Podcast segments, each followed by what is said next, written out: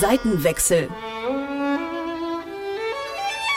Detektor FM entdeckt Klassik. Mit Gregor Schenk. Präsentiert vom Gewandhausorchester. Ich lebe Musik. Popmusik. Das ist mein Beruf. Ich bin Musikjournalist. Aber was ist da drüben? Auf der anderen Seite. E-Musik? Hochkultur? Ist das wirklich so angestaubt, wie es klingt? Früher mussten die Leute ja auch zu irgendwas raven. Wie geht Klassik? Das will ich rausfinden. Deswegen gehe ich dahin, wo Klassik gelebt wird. Zum Gewandhausorchester. Zeit für einen Seitenwechsel. Ich frage mich ja manchmal, ob dieses Gerede von den zwei Seiten, von Pop hier und Klassik da, überhaupt noch zeitgemäß ist. Ansätze, beides unter einen Hut zu kriegen, gibt's ja genug. Okay, das gelingt mal mehr, mal weniger gut, aber die Grenzen verschwimmen in Zeiten von Remix-Kultur, Genre-Mash-up und ständiger Verfügbarkeit von Musik aller Couleur im Netz. Auch Konzerthäuser experimentieren mit Crossover-Formaten, damit sie nicht den Anschluss verlieren, vor allem an die junge Generation. Das Gewandhaus zum Beispiel lädt einmal im Jahr zur Audioinvasion. Ein Konzertabend, der so beginnt und so endet. Klassik, Pop und Techno an einem Abend in einem Haus. Das funktioniert so nun schon im zehnten Jahr. Und es lockt vornehmlich junge Besucher ins Gewandhaus, die nicht nur wegen der Bands und DJs kommen, sondern eben auch das Eröffnungskonzert des Gewandhausorchesters mitnehmen. Für viele das erste klassische Konzert überhaupt. Das ist dann auch für Orchestermusiker wie Manfred Ludwig immer eine etwas andere Konzerterfahrung. Vielleicht, wenn man jetzt äh, eine Sinfonie spielt oder so, dass dann dazwischen auch mal gern geklatscht wird, was aber dann überhaupt äh, kein Problem ist.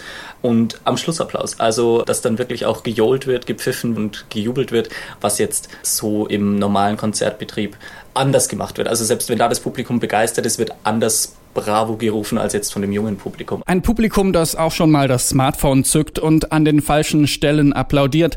Wie kommt das eigentlich an bei Musikern, die sonst eher einen auf Disziplinen getrimmten Konzertbetrieb gewohnt sind? Stört das? Ich finde es im Gegenteil eigentlich eher immer sympathisch, weil ich mir denke, das sind vielleicht Leute, die zum ersten Mal da sind und die dann da auch ihrer Begeisterung Ausdruck verleihen. Und wenn jetzt jemand ein Foto macht, um Gottes Willen, also äh, bringt mich jetzt nicht raus in meiner Konzentration. Nach dem klassischen Konzert im großen Saal geht die Audioinvasion in den popkulturellen Teil über. In den Foyers und Sälen bespielen Bands und DJs kleine und große Bühnen. In diesem Jahr unter anderem mit dabei Brandbrauer Frick, quasi die prädestinierte Band für die Audioinvasion. Ihre Musik wandelt zwischen den Welten Klassik und Pop. Bekannt geworden sind die Berliner als Band, die mit klassischen Instrumenten Techno macht.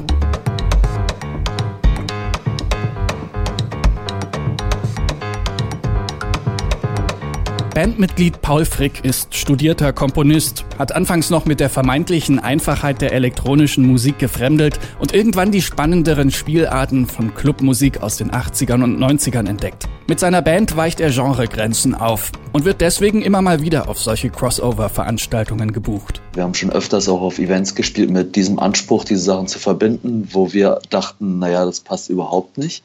Aber gleichzeitig kann es einfach sehr spannend sein, wenn die Leute, also sagen wir mal, ein Teil der Leute nicht genau wissen, was sie beim anderen erwartet und, und umgekehrt. Also es kommt immer darauf an, wie gut die Leute, die das organisieren, eigentlich Bescheid wissen über die verschiedenen Sachen. Bei der Audioinvasion kommt hier die Veranstaltungsagentur Emotion Works ins Spiel. Die muss Bescheid wissen, wie man so einen Genremix stimmig auf die Bühne bringt. Den Auftrag haben sie einst vom Gewandhaus bekommen. Und wo sich Hochkultur und Popkultur an einen Tisch setzen, da müssen erstmal Sprachbarrieren abgebaut werden. Emotionworks Inhaber Matthias Krähenbiel erinnert sich, dass es am Anfang darum ging, zu verstehen, wie die Strukturen in so einem Haus laufen und welche Unterschiedlichkeiten dann es auch zu normalen Venues und äh, Clubs geht und dem Betrieb ähm, dahin gehen. Das fängt mit der Technik an, mit der Haustechnik, mit einer Raumplanung, mit Kalendern, die auf vier Jahre hinaus schon vollgeplant sind. Ähm, das heißt, es ist auch ein ganz anderer Planungshorizont, als den wir normalerweise als Veranstalter oder als Agentur kennen. Mittlerweile wissen beide, wie der jeweils andere tickt und die Abläufe haben sich eingespielt. Neue Herausforderungen gibt es aber immer wieder. Denn die Audioinvasion will kein gewöhnliches Festival sein mit starren Konzertabläufen. Wenn in diesem Jahr zum Beispiel Hotchip-Sänger Alexis Taylor im großen Saal ganz allein am Piano spielt, werden die Besucher ganz nah mit ihm auf der Bühne sitzen. Don't you know I'm ready?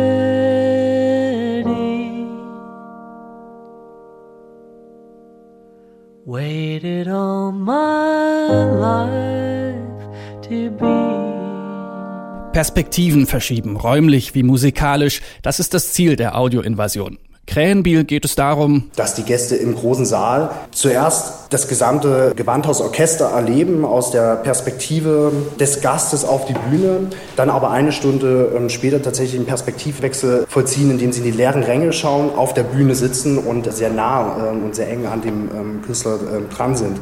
Das Thema Architektur, Odyssee, auch durch das Haus, das ähm, spielt für uns konzeptionell eine sehr große Rolle. Es ist keine Aneinanderreihung von äh, Acts, sondern es ist tatsächlich ein Rundgang, ein Erlebnis, eine Geschichte, die an einem Abend ähm, erzählt wird. Und das äh, auf einer musikalischen Ebene, aber auch auf einer räumlich-architektonischen. Zu den Protagonisten dieser Geschichte gehören in diesem Jahr auch Brandbrauer Frick, eine Band, die im Club und im Konzerthaus gleichermaßen zu Hause ist. Wenngleich die Konzertsituation je nach Ambiente variiert. Bandmitglied Paul Frick. Wenn die Leute sitzen und es in einem Konzertsaal ist, dann merken wir halt, dass wir ein bisschen mehr in Details gehen können, dass man halt vielleicht nicht ganz so viel Power gibt, aber halt dafür mehr Dynamikunterschiede machen kann oder also, dass man so ein bisschen präziser spielt und dass das dann halt auch wahrgenommen werden kann und deswegen was Besonderes für uns entsteht. Aber toll ist schon oft, würde ich sagen, wenn das gegeben ist, irgendwie von der akustischen Situation, aber man trotzdem Möglichkeiten hat zu tanzen.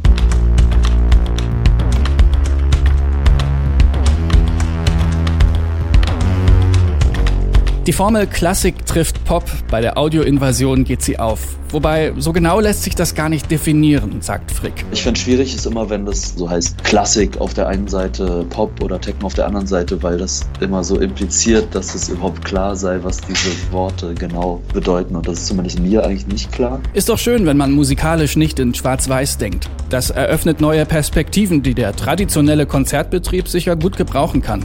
Am Ende geht's ja allen um Musik und darum, dass da irgendwas passiert mit den Synapsen im Kopf. Ob das nun von einer Violine oder einem Drumcomputer getriggert wird, ist ja erstmal egal. Orchestermusiker Manfred Ludwig. Wenn man beides runterbricht aufs Essentielle, dann äh, ist es der Beat, dann ist es der Rhythmus. Und der muss auf der einen Seite passen, der muss auf der anderen Seite passen. Das ist für mich dann so ein bisschen eben nicht dieses Hochkomplexe, nicht dieses in Anführungszeichen Hochprofessionelle, sondern einfach mal auch der Beat mit der Bassdrum, wo ich jetzt nicht sage, dass das irgendwie einfache Musik ist. Im Gegenteil, das kann ja auch hochkomplex sein. Aber das ist für mich so der Ausgleich zum Komplexen während der Woche, ist das eben die Techno-Party am Wochenende.